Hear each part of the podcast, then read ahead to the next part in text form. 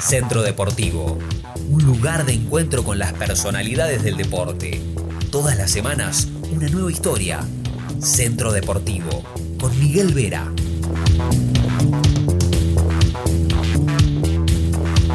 Bienvenidos, esto es Centro Deportivo, episodio 6. Practica el judo hace más de 30 años.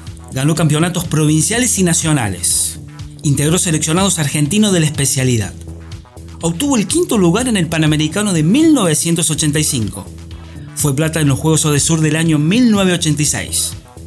En el 2010 ingresó a la categoría veteranos donde fue campeón panamericano y participó de cuatro mundiales. Con ustedes hoy en Centro Deportivo, José Morales, presidente de la Federación Cordobesa de Judo. Mi nombre es Miguel Vera y en este espacio vamos a compartir, conocer y disfrutar historias de nuestros deportistas, dirigentes y clubes. Un espacio para historias que merecen ser contadas. Ya estamos con José Morales. Hola José, muchas gracias por estar en Centro Deportivo. No, ¿Cómo les va a ustedes? Buenas tardes y gracias por la invitación.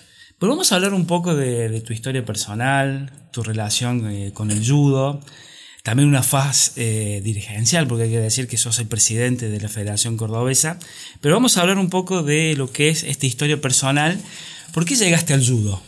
Mira, por el colegio. Yo estudié la primaria y la secundaria allá en las escuelas pías de Barrio General Paz y llegó una nota, una circular en aquellos años, comienzo los años 70, invitando a los padres que comenzaba judo en el colegio y nos anotamos con algún grupo de amigos.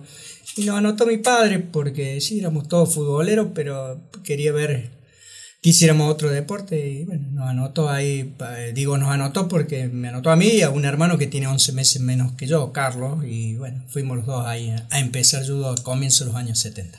Bien, una experiencia más que interesante, ¿no? Porque hay que decir que ya se, decís de la década del 70 pasaron varios años. Pasaron muchos años, ¿verdad? Cuando Bien. miro pasaron muchos años.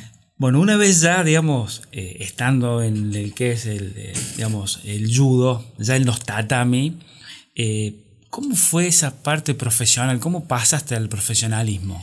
Sí, eh, profesionalismo, entre comillas, en aquella época el judo era un deporte absolutamente amateur. Todos los torneos, de los torneos provinciales, nacionales y, e inclusive los que tuvimos la suerte de ser internacionales, eran bancados o por la institución en la que representaba o por tus propios padres, ¿viste?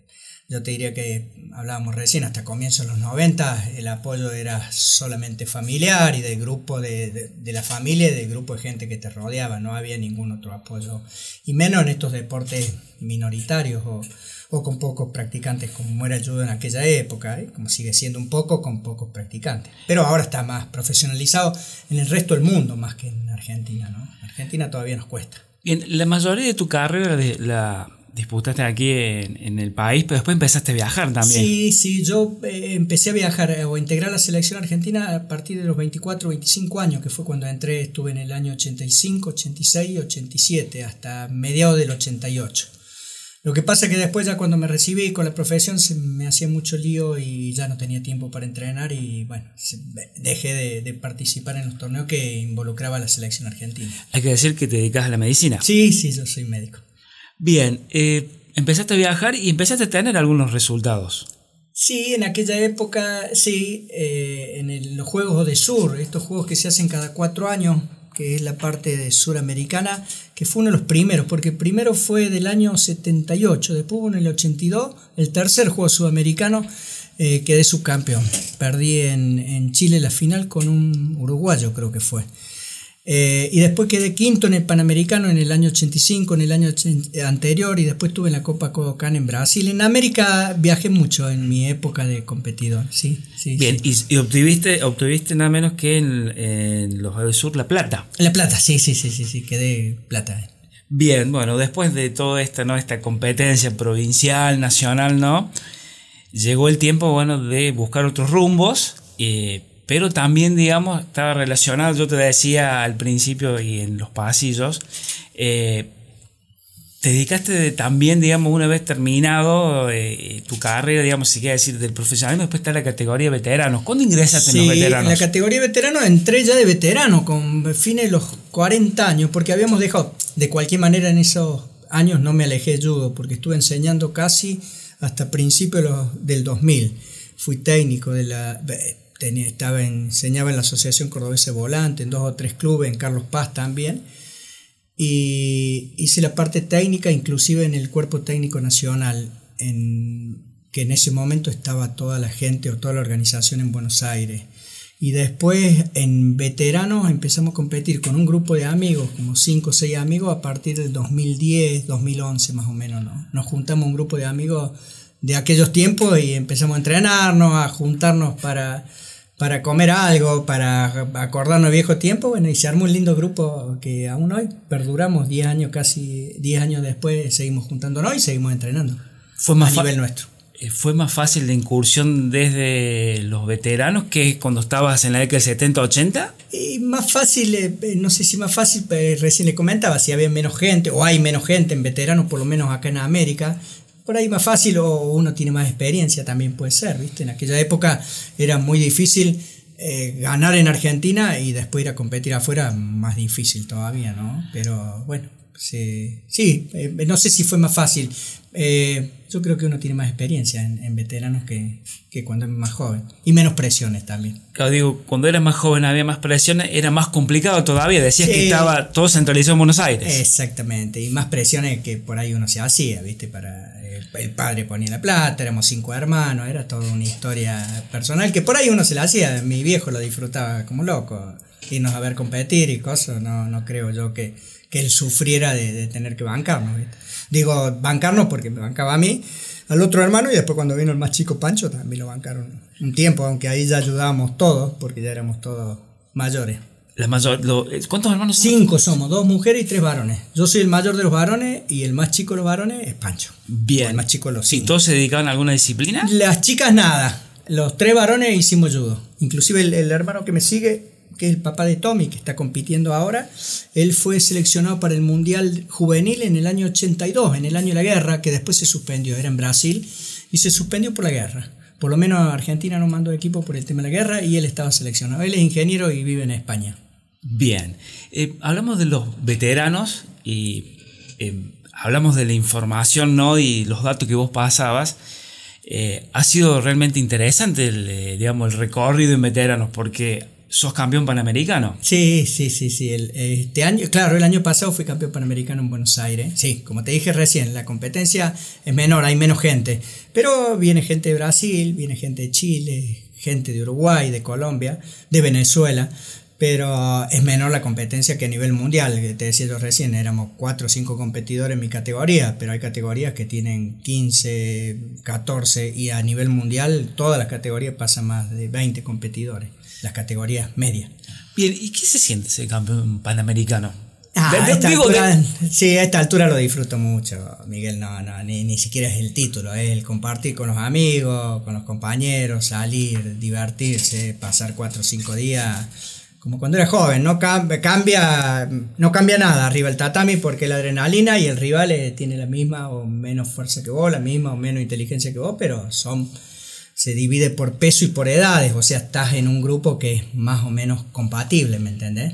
Pero nada especial, es, disfrutarlo y lo disfrutamos mucho con el grupo de amigos. Sí, hablaba sobre todo de disfrutarlo desde el punto de vista familiar, porque te pueden acompañar a tu esposa, a tus hijos. a veces sí, a veces me acompañan las niñas o me acompañan, o cuando he ido a Estados Unidos que tengo mi hija mayor, me junto con ella y la verdad que, que hago todo, todo el combo hago. Bien, ¿y la participación en los campeonatos mundiales? La participación en los campeonatos mundiales, ahí hay una competencia, lo que recién también les comentaba, sobre todo de gente de, de Europa, de gente de Asia también, Rusia ya se ha metido en los campeonatos del mundo y la exigencia es mucho mayor. Yo creo que las tres veces por semana que hacemos, cuatro veces por semana, ya ese nivel quedamos medio corto porque es mucho mayor la exigencia. Quedé séptimo en, en, en Estados Unidos en el 2016. Y después los otros torneos pasó la primera, la segunda ronda y después me, me vuelvo a casa. Pero así, me enojo 5 horas, 6 horas, mi señora no me llama y me llama a las 8 horas cuando ya sabe que se me pasó el enojo. ¿Y es muy profesional a eh, esa altura? Eh, lo que pasa es que es también con la competencia que tenés. Nosotros acá de veteranos somos 8, 10. En Argentina fuimos 30 y el último, el penúltimo mundial que fue en Olbia en Italia, los franceses fueron 450. Ah, ¿qué número? Exactamente, un número absolutamente 400 representantes de Francia. Bancado por la Federación Francesa de Judo. Otra estructura, otro pensamiento también. Sí, sí, otra idea del deporte en sí, no, no, no, absolutamente diferente al eh, nuestro. También hablamos, ¿no? Y, lo interesante también que, para que está del otro lado, digamos, no es casualidad por qué hay torneos de veteranos, ¿no? Porque había una demanda muy fuerte. También contanos un poco porque la Federación Internacional de Judo tuvo que absorber esa demanda. A principios del 2005, 2006, dicen que los primeros campeonatos iban 20, 30, 50 tipos. El último, que fue el año pasado en México, tuvo casi 1.400 competidores de todo el planeta.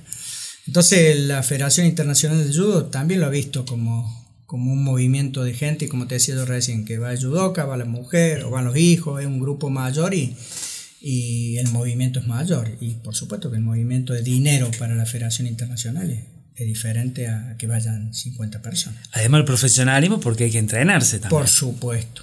Por su, incluye, incluye también e influye también el tema del entrenamiento. Mira que nosotros acá tres veces, cerca del torneo cuatro veces y por ahí hasta cinco veces, pero por lo que vemos, acá ha habido buenos veteranos. Gusto Fierro, Rafael quedó tercero el año pasado no, el anteaño creo que fue el, año anterior en Málaga, en el 2014, ya hace cuatro años. Y Gaby Pérez el año pasado quedó séptimo en, en México. Estamos por ahí, pero falta todavía, por supuesto. Bien, ¿y horas de entrenamiento me decís? Eh, Y horas de entrenamiento, mm, nosotros tres veces por semana y dos horas, y después cada uno hace por su parte la parte física, una horita, horita y media, las otras dos veces por semana. Y el sábado y domingo siempre somos todos reactivos, ¿viste?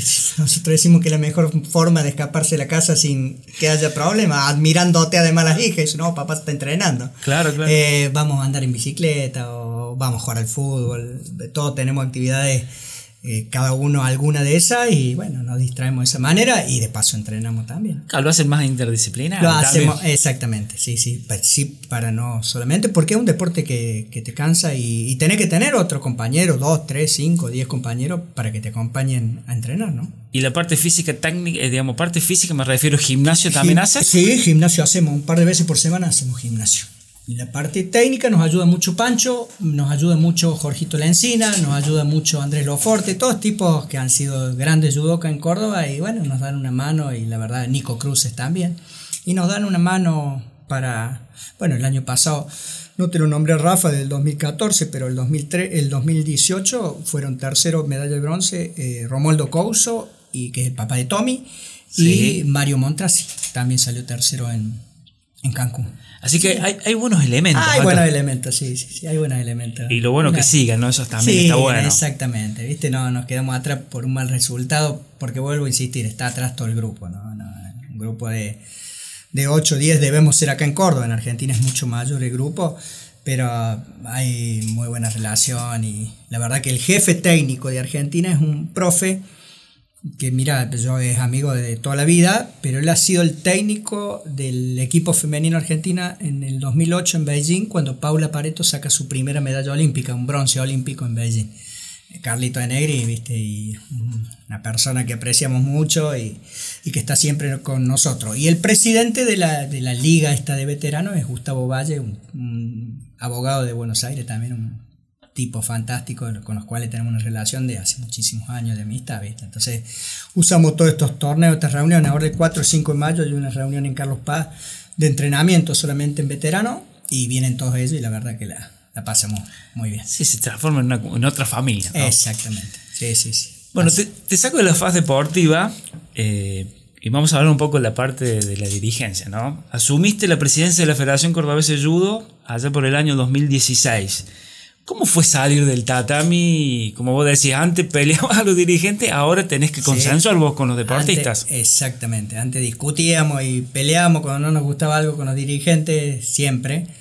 Y ahora está del otro lado del mostrador. Es difícil porque hay que saber y conocer a la juventud, eh, pibes que ya tienen su estudio universitario o su trabajo y bueno, todos piensan de manera diferente y la idea es de tratar de hacer una federación, lo dije el primer día, de puertas abiertas, en que escuchemos la, opinión de todo y el disenso, respetar el disenso de cada uno. Pero mm, no acostumbrado a la parte dirigencial se hace complicado ahí porque son muchas ideas para, la mismo, para el mismo objetivo tenés no menos de 6, 8, 10 ideas y por ahí en nuestro país se traslada la grieta, ¿viste? Y se hace difícil eh, poner de acuerdo a todo. Entonces, si no los pones de acuerdo, soblando y si pega un grito, eso es demasiado duro, ¿viste? Entonces, siempre hay que buscar el punto exacto y, por ahí me cuesta. Digo, siempre me, me, me cubro diciendo, che, somos novatos nosotros, pero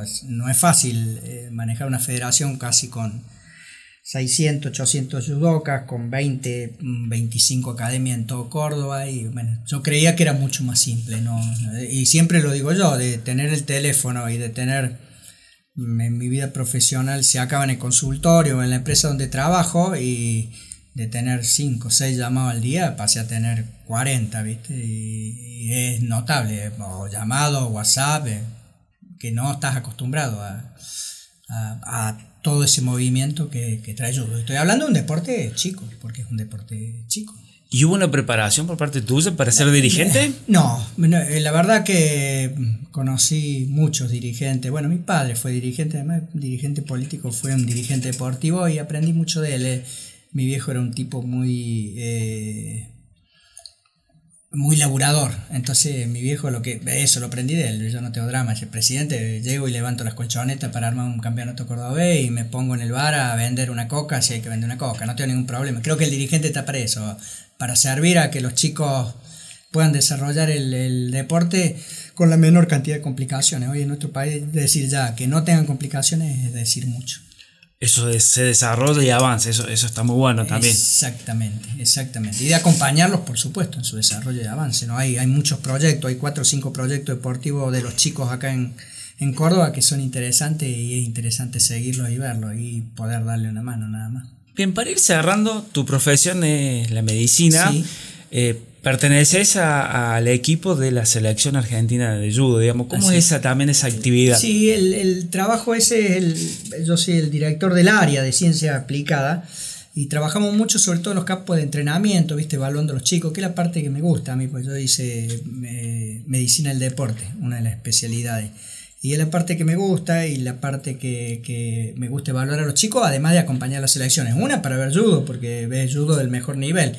Y otra para resolver los problemas que a ese nivel súper profesional son casi mínimos, ¿viste? Cuando mi hija me dice, me pregunta, papá, algunos dicen, no, dice, le digo, hija, a ese nivel los tipos van súper entrenados, es muy raro que se lesione. Puede haber un accidente, alguna, que además en otro país es muy poca tu actuación porque no tenés matrícula en ese país, lo acompañas, lo llevas una radiografía, una ecografía, pero nada más, se limita a eso. Lo que más hacemos es el seguimiento de los deportistas Ahora se hizo una evaluación de la categoría infantil en Bariloche con vistas al programa de los Juegos de la Juventud del 2022 en Qatar. Bueno, estuvimos ahí haciendo unas mediciones, una evaluación a los chicos infantiles que en esa época van a ser sub-18. En te hago la última. ¿Algo pendiente te dejó el judo de la faz deportiva? Eh, no ir a una Olimpiada, sí, esa fue una deuda pendiente. Cuando tuve posibilidad en el 84, en el 88 en Seúl, estaba, había ganado el campeonato nacional, pero fueron tres nomás. No llevaron equipo completo, me quedé abajo.